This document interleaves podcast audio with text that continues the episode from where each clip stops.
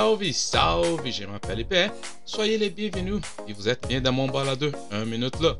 Parce que comme je dis souvent, des fois il faut s'arrêter pour bien jaser de politique, surtout dans cette vendredi un peu froid, ça commence à faire chaud. Donc euh, on va parler des choses intéressantes, on a beaucoup de choses dans notre sujet de cette vendredi. Euh, dans chaque bloc, euh, le premier bloc, Réal politique, on va parler des joueurs Lightbound et aussi l'attaque santé de M. Legault. Ça a que ça revient. Pour la politique virtuelle, on va parler de Valérie Plante, la mairesse et puceuse de céramique. Dans décortiquer les messages politiques, on va parler un peu de l'évolution du journalisme politique. Il faut comprendre un peu comment le journalisme a évolué, surtout quand on parle de la politique. La quatrième période des questions, on va parler de la, les non-réponses de M. Legault dans les salons bleus. M. Legault, il est un roi des non-réponses, mais on va sortir un extrait qui va être très intéressant pour comprendre un peu les stratégies de la CAC de M. Legault, les stratégies de communication. Et pour finir, une chose que j'aime beaucoup, comme vous savez, c'est d'apprendre sur l'histoire du Québec. Donc, Histoire exprès du Québec, un petit extrait qui parle des, sur les habitants de la Nouvelle-France. Comment ça a commencé? Qui étaient les habitants de la Nouvelle-France? Donc, restez avec moi. Sans plus tarder, c'est parti.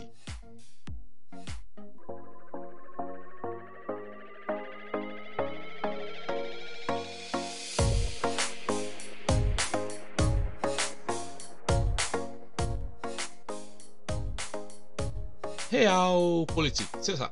Une première dissidence pour M. Trudeau. M. Trudeau, ça va vraiment mal, ça commence vraiment à compliquer les choses.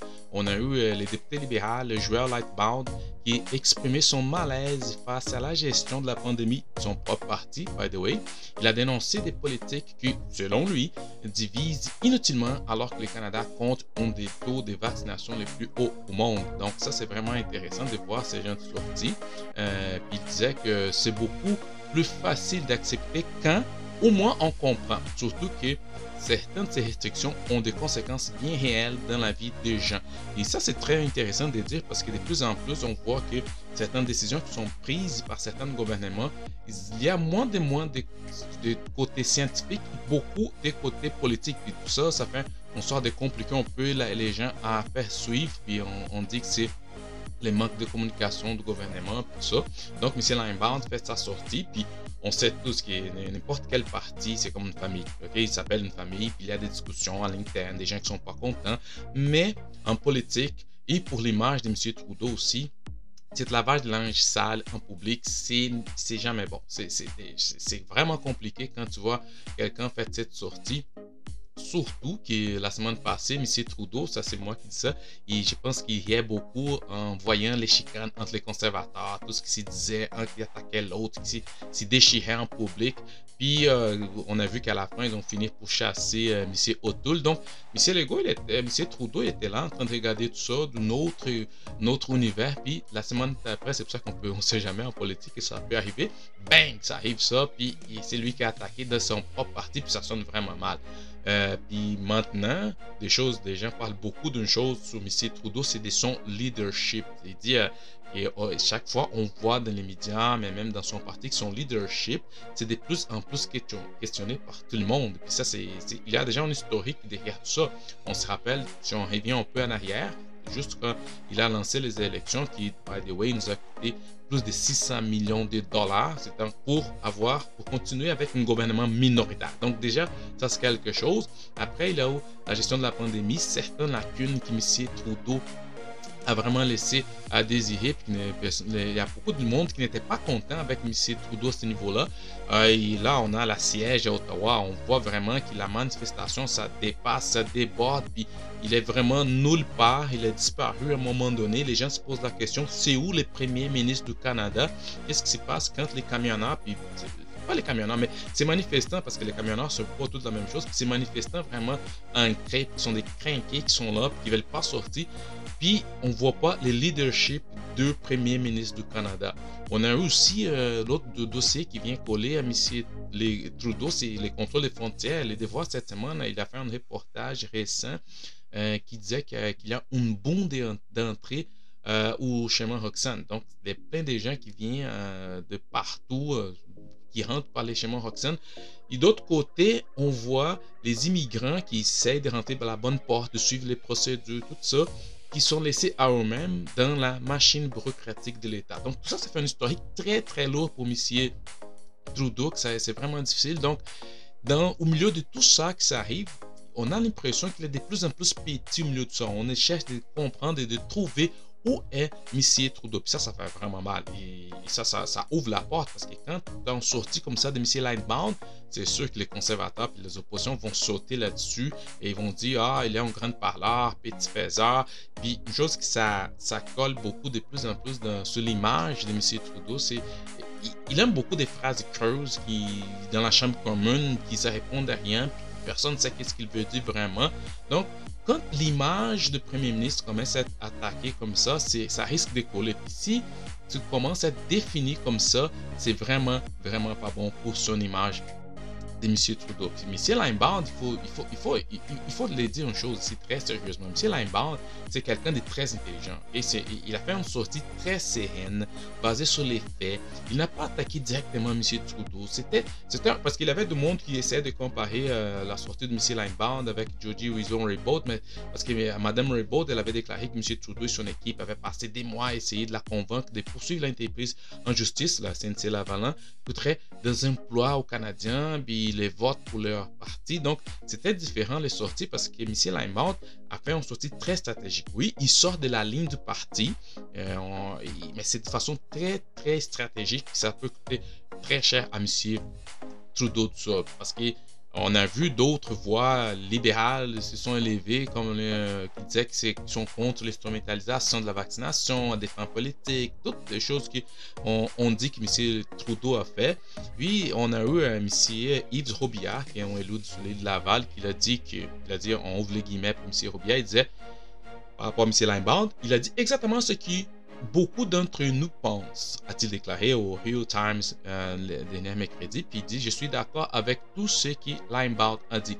Mais ça, c'est fou. Euh, regarder ça avec un petit grain de sel parce que euh, Thierry Robillard, c'est pas l'appui le plus crédible à date euh, dans la colline parlementaire. Parce que c'est ce député qui était, même lui, été rabroué après avoir fait du tourisme familial au Costa Rica en décembre dernier, malgré tout le monde, même son whip de son parti lui a mis en garde, disant écoute, c'est pas bon de voyager, on veut pas que les gens fassent ça, ça va mal passer pour le parti.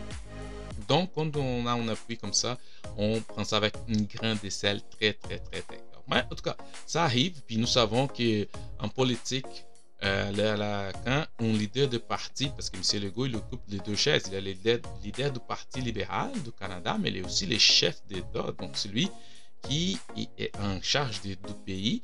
Puis quand il démontre cette faiblesse, c'est vraiment, vraiment pas bon parce qu'on sait qu'en politique, certains sont comme des requins. Et ils sentent les sangs à, des kilomètres de distance, puis ils voient qu'il est de plus en plus faible, puis les requins, ils vont s'approcher. Puis plus, plus Trudeau il démontre sa faiblesse, plus la porte euh, peut s'ouvrir. N'importe quoi. S'il ne fait rien, mettons par rapport à M. Linebaum, parce que juste à la date, il n'a rien dit, il n'a rien déclaré, et tu vois pas non plus d'autres députés rabrouer M. Lyman. Donc, quel type de message M. Trudeau va envoyer au reste du caucus? Comme les gens vont dire, OK, donc on peut sortir un peu de la ligne du parti. C'est drôle que euh, d'habitude, on voit des gens qui vont attaquer la personne ou des députés des fois qui sortent de la ligne du parti, mais c'est pas le cas de M. Linebaud. Personne n'a attaqué M. Linebaud, donc ça, ça a l'air que d'autres personnes, ça laisse qu'il y a d'autres personnes au sein du parti qui peuvent être d'accord avec lui. Puis je crois aussi que la sortie de M. Linebound fait partie d'un calcul politique très très pensé parce que à ces jours, on sait que M. Trudeau n'a rien dit, il n'a pas pris aucune décision, donc semble vraiment que M. Linebound n'est pas si euh, les moutons noirs indésirés dans les partis. Mais ça, c'est vraiment mal pour M. Legault parce qu'il a beaucoup de choses à faire.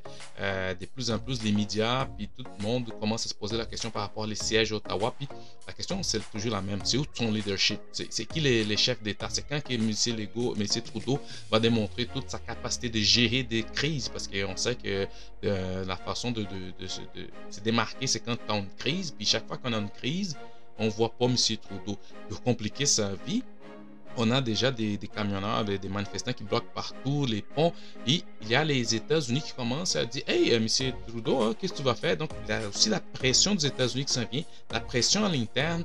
Puis, on verra qu'est-ce que ça va donner. Mais quand je vois monsieur Trudeau dans cette situation, je me rappelle la, phrase que Yves-François Blanchet lui a sorti lors de la dernière euh, élection fédérale, quand il était dans un, un débat, il a dit fais-toi pousser une colonne. Donc, il va falloir que M. Trudeau fasse pousser une colonne parce que à date, ça va vraiment mal.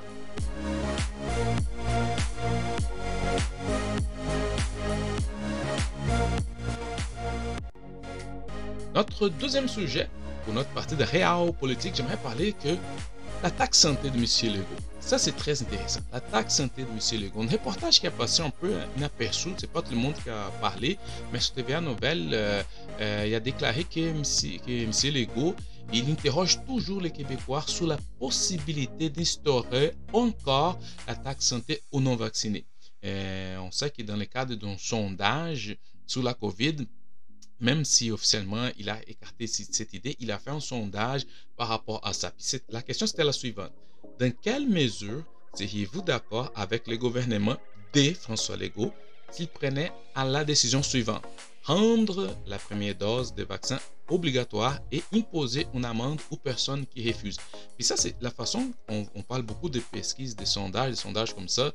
Et une chose qui est intéressante, c'est que la façon que la question est posée. Parce qu'ici, il dit, dans quelle mesure seriez-vous d'accord avec les gouvernements de François Legault? Il dit pas juste les gouvernements ou le ministère de la Santé ou la CAC. Non, il dit François Legault parce que c'est la façon de marquer un point. Et dit voici c'est François Legault qui prend la décision. Puis dans l'imaginaire collectif de dire hey c'est François Legault qui fait ça. Et on sait que ça ça aide beaucoup dans les prochaines élections des c'est comme on dit les contrôles d'image. Donc la question était vraiment faite dans cette côté là puis cette question était toujours posée dans le cadre d'un sondage mené par, par, par la firme Son. OK, on sait que pour compte de la firme Son, elle est avec la CAC depuis longtemps. Puis, jusqu'en date jeudi dernier, euh, le porte-parole Antoine Toussignan, Toussignan, il a confirmé vraiment cette question. Puis, il a dit, il a dit ça, c'est intéressant, qu'il est porte-parole de M. Legault. Il a dit, check qu'est-ce que M. Antoine Toussignan, il a dit. Cette question vise à mieux documenter à des fins de communication l'évolution de la perception de la population envers la vaccination en général ainsi que son humeur envers les personnes non vaccinées, a-t-il expliqué.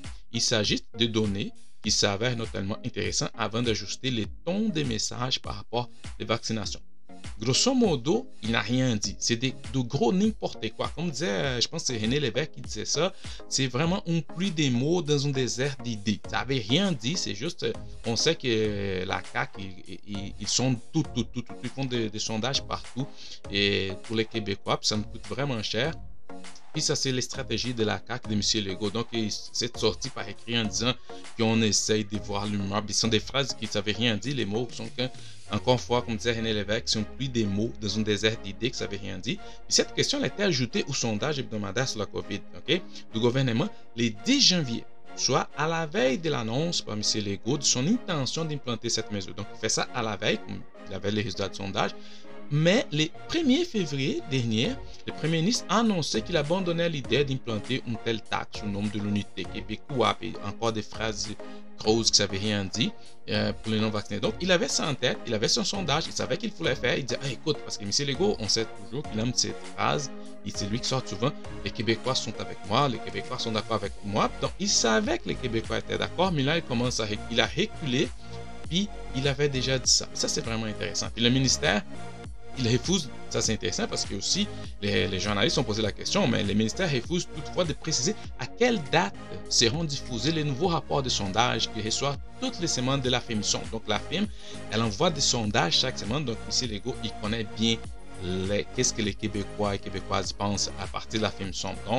Mais ils veulent pas révéler les contrats, puis on sait que, euh, à deux contrats, ça, passe le média qui a à peu près deux contrats, d'un total d'après des 3 millions de dollars ont été octroyés à la firme depuis la pandémie. Donc ça, c'est vraiment intéressant de savoir que M. Legault, quand il dit, euh, oui, c'est vrai, quand il dit, ah, les Québécois sont avec moi, mais c'est pas parce qu'il joue les pères de la nation, qu'il est les gars qui comprend, parce qu'il est une personne commune des mortels. Non, non, non.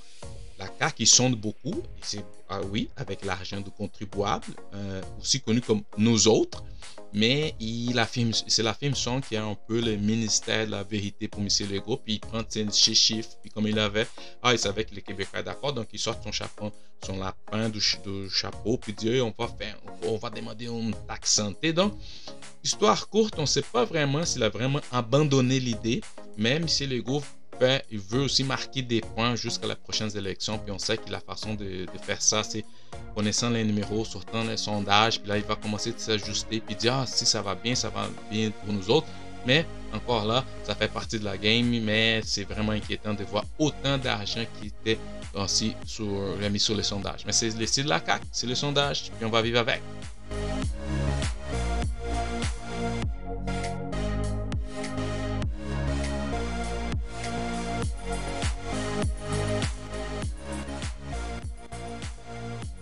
Notre deuxième bloc, c'est la politique virtuelle. Et la politique virtuelle, on a elle, notre mairesse de Montréal, Montréal, Valérie Plante.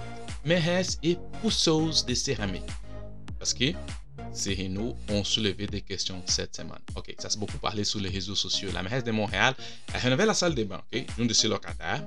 Euh, ces travaux devraient être effectués. Euh, les gens disent Ah, mais ces travaux-là devaient être effectués par des professionnels avec un permis, avec, pour, pour, suivre une réglementation de la construction. Ben, on connaît un peu c'est quoi les discours de la régie, mais sur une photo, on, voit, c'est elle-même qui a mis sa photo, on voit la mairesse, elle sourit au live, comme toujours, le beau sourire de Madame Plante, devant une rangée de tuiles de céramique.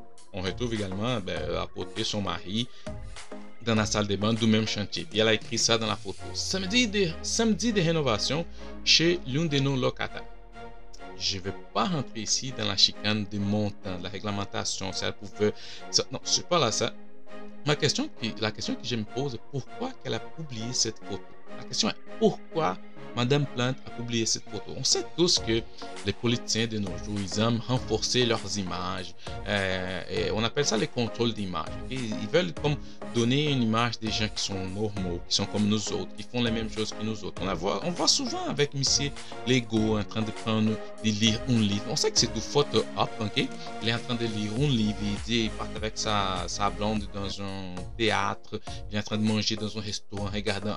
On a déjà parlé de ça, on appelle ça les contrôle d'image. Mais des fois, ça peut aller un peu trop loin parce que pour faire ça, il faut que tu sois capable de contrôler les impacts, les risques que ça vient avec. Parce que quand tu exposes ta vie privée comme ça, après, tu peux pas dire, sortir avec la phrase, non, non, mais c'est juste ma vie privée que je voulais mettre une photo sur Instagram.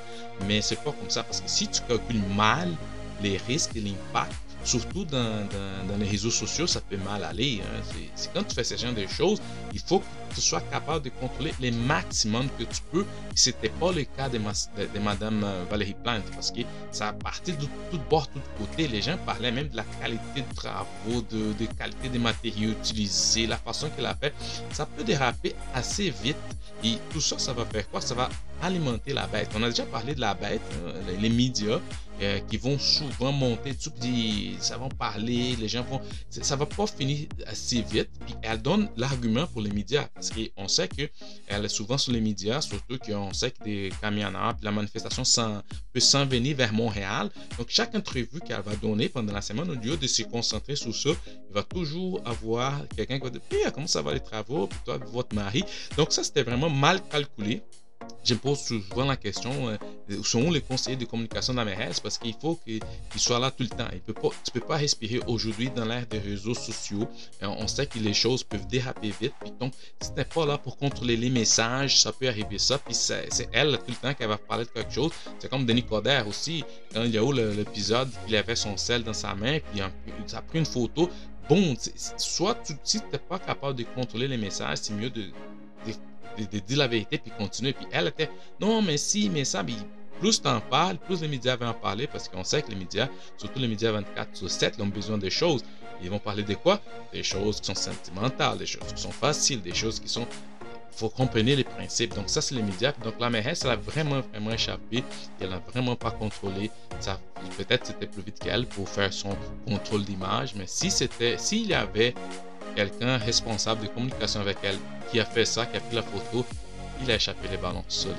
Le deuxième sujet que j'aimerais parler, c'est très très vite, c'est une chose que j'ai vu que ça m'inquiète beaucoup. On sait qu'avec les manifestations qui s'en viennent, qui sont en cours, surtout, les médias sont très très attaqués dernièrement. C'est vraiment triste de voir que les gens ne comprennent pas le rôle des médias et qu'ils pensent qu'aller vers les journalistes, qu'ils mettent les pancartes, les attaquer, puis les menacer, ça, ça va faire avancer leur cause. Du contraire, ça va juste faire augmenter la distance que les gens vont vouloir prendre de ces gens-là. Puis on a vu, hein, il y a Jeremy Thompson de CTV qui a mis une photo sur Twitter où ils étaient en train d'enlever euh, la marque CTV de la voiture. Donc, comme il disait, que c'est triste, mais pour lui, mais malheureusement, il fallait qu'il enlève tous les, les, logos qui puissent leur identifier comme ça les médias, parce que quand ils s'en vont vers les manifestants, ça peut vraiment euh, être dangereux pour les autres. C'est vraiment inacceptable que les journalistes devaient pas euh, être capable de faire leur job, mais peu importe si t'es pas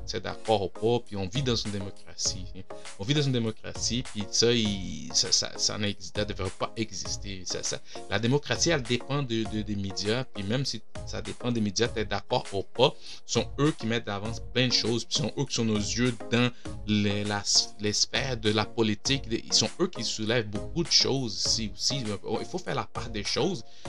Et ça, c'est triste. Puis j'ai vu ça au niveau des réseaux sociaux, puis ça m'a beaucoup inquiété parce qu'à un moment donné, c'est quoi? Tu n'es plus capable de faire ta job parce que les gens t'aiment pas, un gang de, des gens qui, peuvent te menacer.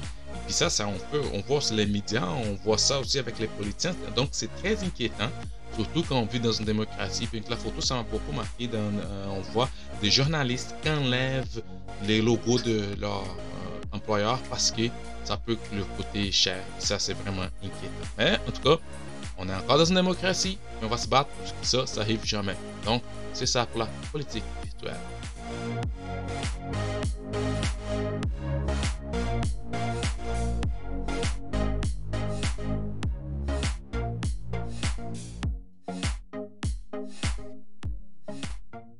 décortiquer les messages politiques. J'aime beaucoup cette cette euh, bloc ici de, mon balado parce que il faut qu'on comprenne beaucoup de choses pour savoir regarder les télé, les médias, pour savourer davantage tout ce qu'on a aujourd'hui. Puis j'aimerais parler aujourd'hui de l'évolution du journalisme politique. Parce que le journalisme politique, il a beaucoup, il, a beaucoup été, il a beaucoup été transformé, il s'est transformé beaucoup euh, depuis la fin des années 60. Il y a trois choses très importantes qui sont passées. La première, c'est les changements des tons dans la nouvelle politique.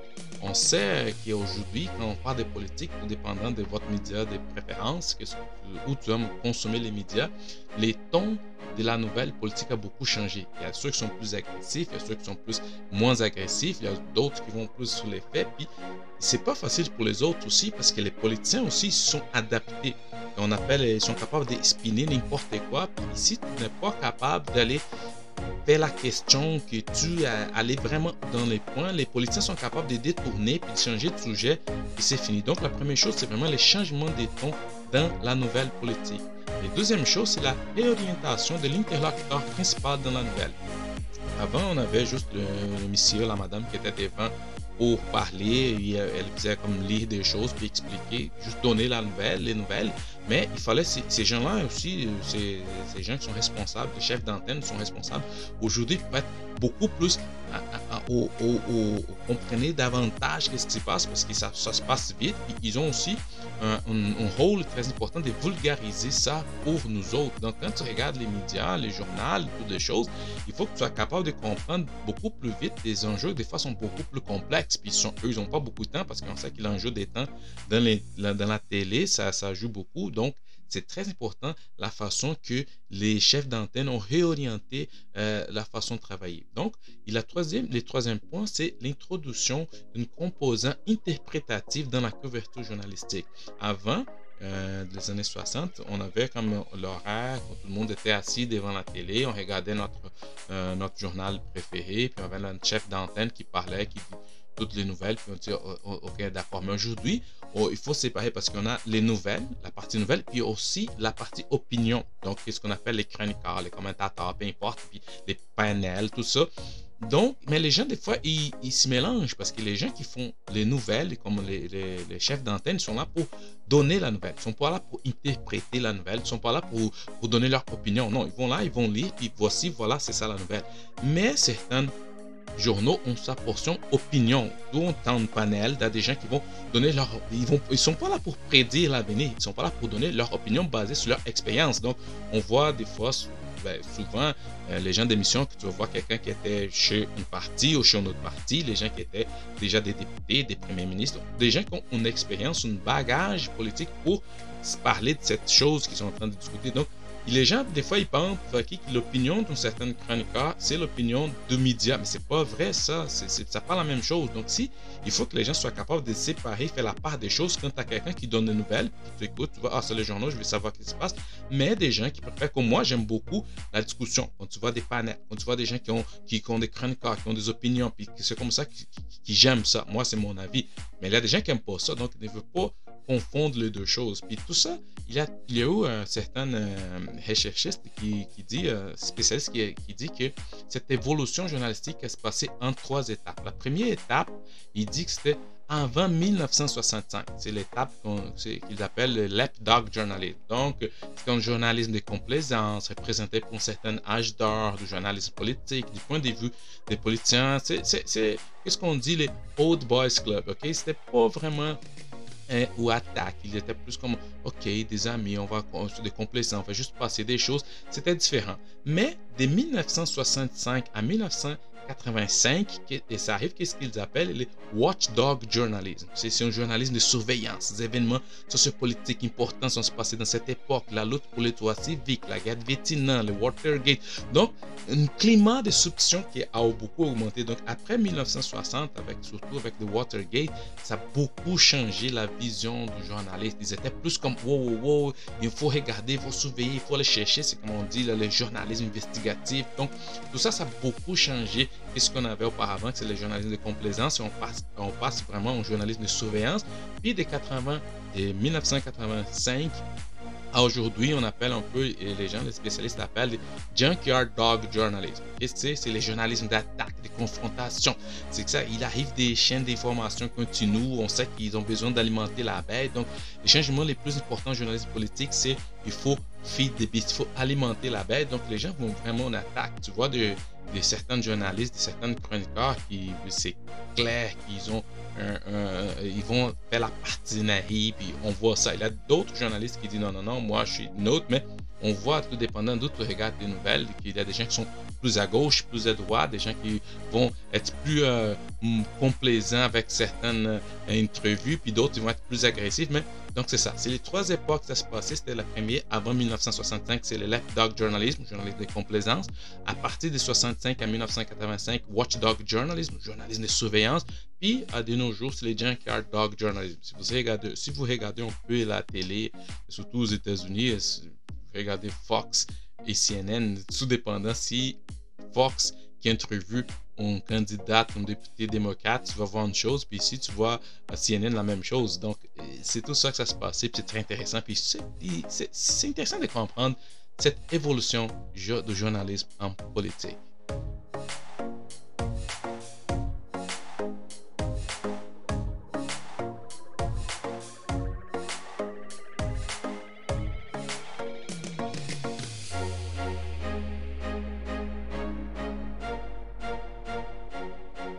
Quatrième période de questions. C'est ça. C'est une chose que j'aime beaucoup. C'est mon. Euh, j'aime regarder ça chaque jour.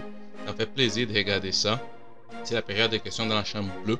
J'aime beaucoup ça. Puis on apprend beaucoup sur les politiciens, sur les choses qui s'en viennent. Surtout que dans la chambre, euh, c'est intéressant la dynamique que ça se passe parce qu'il y a un certain moment pour poser tes questions. Dans les temps spécifiques, tu peux pas aller trop loin. Puis tu vois aussi les stratégies. A vraiment un jeu d'échecs qui monte euh, au niveau de la protection. La protection protection quand quelqu'un attaque son ministre quelqu'un attaque quelqu'un de ton parti, puis le chef de devient, il, protège. Donc c'est vraiment intéressant la dynamique que ça se passe là-dedans, mais j'aime beaucoup les non-verbales, tout ce ça se passe, puis les stratégies qui sont là. Puis Michel Legault, puis la CAQ, c'est ceux qui sont les partis au pouvoir, donc eux, ils sont là, en tout cas, en théorie, pour répondre les questions des oppositions. C'est ça le, le, but final de la période de questions. Les oppositions donnent des questions, puis il faut poser au gouvernement. Mais des fois, la CAC et M. Legault, ils font les non-réponses, les techniques des non-réponses. Aujourd'hui, je vais sortir un extrait euh, de jeudi, euh, le 10 février, qu'il y a eu entre Gabriel Nadeau-Bois et M. Legault. Euh, il faut juste mettre les contextes ici. On, sait que la stratégie de la CAC, elle est claire. Ils veulent nommer le Québec solidaire comme leur opposition officielle. La opposition officielle, pour eux, c'est Québec solidaire et Gabriel Nadeau-Bois. On sait que c'est beaucoup plus facile attaquer Québec soldat dans une élection. Ils veulent aussi définir le Parti libéral du Québec comme une partie régionale de la île de Montréal, des Anglos. Donc, c'est ça leur, vision. on va mettre les PLQ avec les Anglos, on sait qu'ils vont pas, ils vont rester dans cette créneau, euh, petit créneau, puis ça ne va pas nulle part. Donc, c'est, les PQ, puis ils laissent les PQ aller mal, donc il fait juste regarder, il dit, écoute, c'est les PQ, puis ils vont, vont se débrouiller avec. Donc, c'est ça. La vision de la CAQ, c'est simple Québec soldat, c'est notre opposition officielle. On essaie d'effacer les PLQ et on s'occupe pas de, de Parti québécois. C'est ça leur vision. Les débats, c'était intéressant ici. Les débats, ils étaient sur les prix du troisième lien. On sait bien que le troisième lien, c'est le projet pharaonique de la CAQ, c'est un projet électoral, c'est tout ça. Puis, euh, Gabriel Nadeau-Dubois, il voulait savoir combien, c'est une question qu'on se pose souvent parce qu'on n'a rien vu des numéros, on n'a pas vu des chiffres, on n'a pas vu des études, on n'a rien vu. Il voulait savoir combien ça va nous coûter parce que euh, nous, les contribuables, qui va payer. Parce que la CAQ, on a vu des sorties de médias cette semaine qu'il commence à reculer dans son projet. Il dit qu'il songe, diminuer, à songe à diminuer les nombres de voix prévues. Donc, ça commence à être un peu vraiment les projets qu'ils avaient annoncé au début de faire un tunnel, qui s'allait comme selon eux, c'est juste eux dans leur monde parallèle, qui ça va être vraiment un projet environnemental, puis tout ça. Donc, Michel euh, Gabriel Nadeau-de-Bois, il, il, frappait dans cette, cette chose.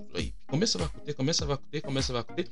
Et c'était récent, ça a donné un échange assez, assez marquant. On, on va écouter l'échange, puis après, on va discuter. Regardez l'échange. Complémentaire, monsieur le chef du deuxième groupe d'opposition. Je vais vous lire un extrait du manuel d'éducation financière qui est enseigné en ce moment en secondaire 5 dans les écoles du Québec. Une règle de base dans le domaine de la comptabilité est qu'il est toujours préférable d'estimer une dépense à sa valeur maximale. On réduit ainsi les risques de mauvaises surprises. En commençant les travaux, avant même d'avoir chiffré le projet, le premier ministre du Québec réserve des méchantes mauvaises surprises aux Québécois. Peut-il nous dire quel est le prix maximal du troisième lien? Monsieur le Premier ministre. Monsieur le Président, je sais qu'il y a eu des gros débats au dernier, à la dernière réunion de Québec solidaire sur euh, de combien on va réduire les GES. Et là, ils ont fait de la surenchère, ils sont rendus à plus de 50, 55% de réduction. Puis il n'y a pas une personne qui a le début du commencement d'un estimé de combien ça va coûter de réduire d'autant les GES. Donc, Monsieur le Président, moi, j'inviterais le chef parlementaire de Québec solidaire à prendre son petit manuel de comptabilité, puis de regarder, puis de nous dire à combien il estime ça, la baisse des GES qui est promise par Québec solidaire. Ça, c'est vraiment quelque chose. C'est vraiment quelque chose quand on voit les, les premiers ministres faire ça. Parce que, encore, encore là, on va mettre les choses au clair. T'as Gabriel Nadeau-de-Bois qui demande les prix, combien ça va coûter aux contribuables, contribuables nous autres, les troisième liens. Puis là, M. Legault, pour ne pas répondre, il dit, ben, le calcul du GS. il fait ça, c'est très stratégique parce qu'on sait que les partis de dépendance c'était la première opposition, la deuxième opposition, tu as moins de temps, moins de questions. Puis, il fait ça dans la deuxième complémentaire parce qu'il savait qu'il Gabriel Nadeau-Bois n'aurait plus de temps de réplique pour revenir. Donc, c'est très stratégique, mais c'est les stratégies de la CAQ. C'est comme ça qu'on voit M. Legault souvent sur, les, euh, sur la période des questions. Il, des fois, c'est drôle que quand quelqu'un lui pose une question, pas juste lui, à la CAQ, d'autres ministres de la CAQ, la façon de répondre, c'est de poser une question. Mais ils ne sont pas là pour poser des questions, ils sont là pour répondre des questions. C'est sûr qu'il est temps Paul, puis ils ont juste 45 minutes, puis après, c'est fini, puis chaque député va prendre son clip, mettre son, sur son réseau social, puis ça va partir.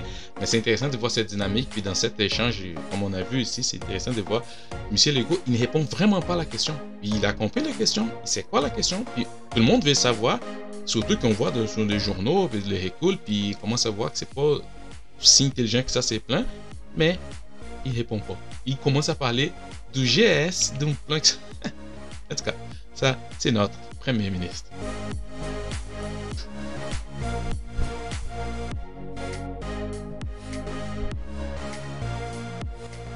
Et pour finir, histoire exprès du Québec.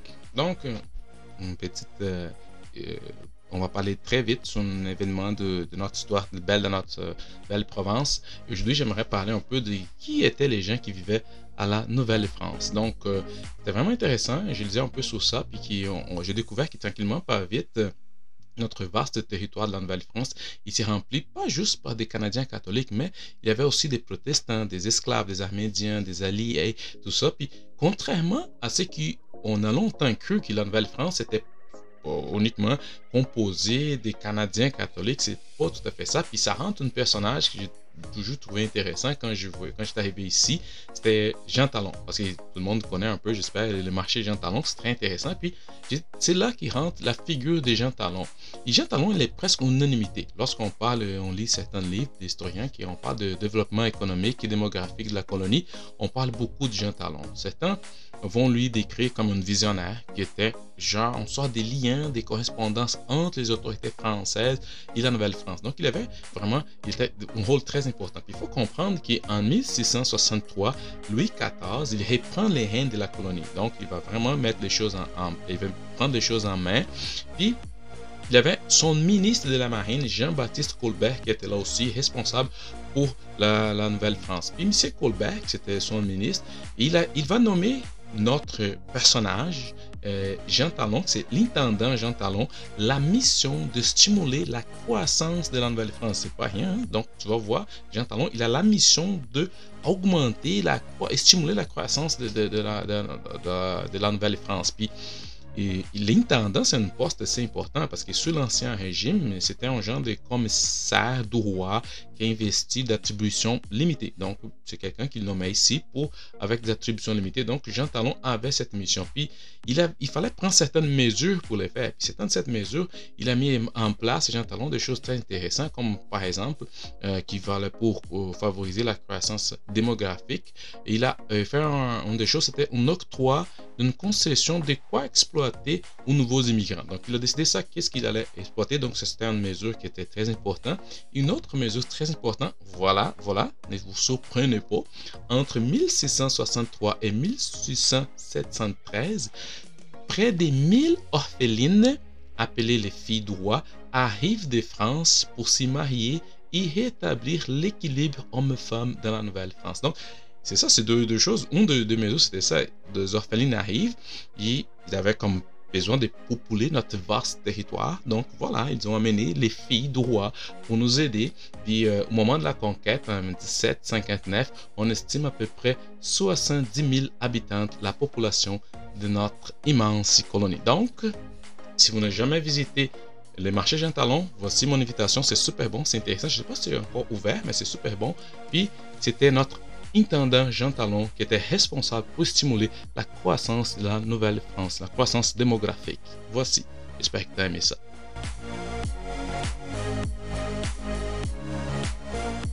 Ben voilà, c'est tout pour aujourd'hui. Je suis vraiment content euh, de faire encore une fois cette balado. Merci beaucoup pour votre écoute. J'aimerais vous échanger avec vous autres. Vous pouvez me trouver sur Twitter, Facebook, partout. J'aime échanger, j'aime discuter, j'aime beaucoup apprendre aussi. Et euh, j'espère qu'on va se voir la semaine prochaine. Merci, bon week-end.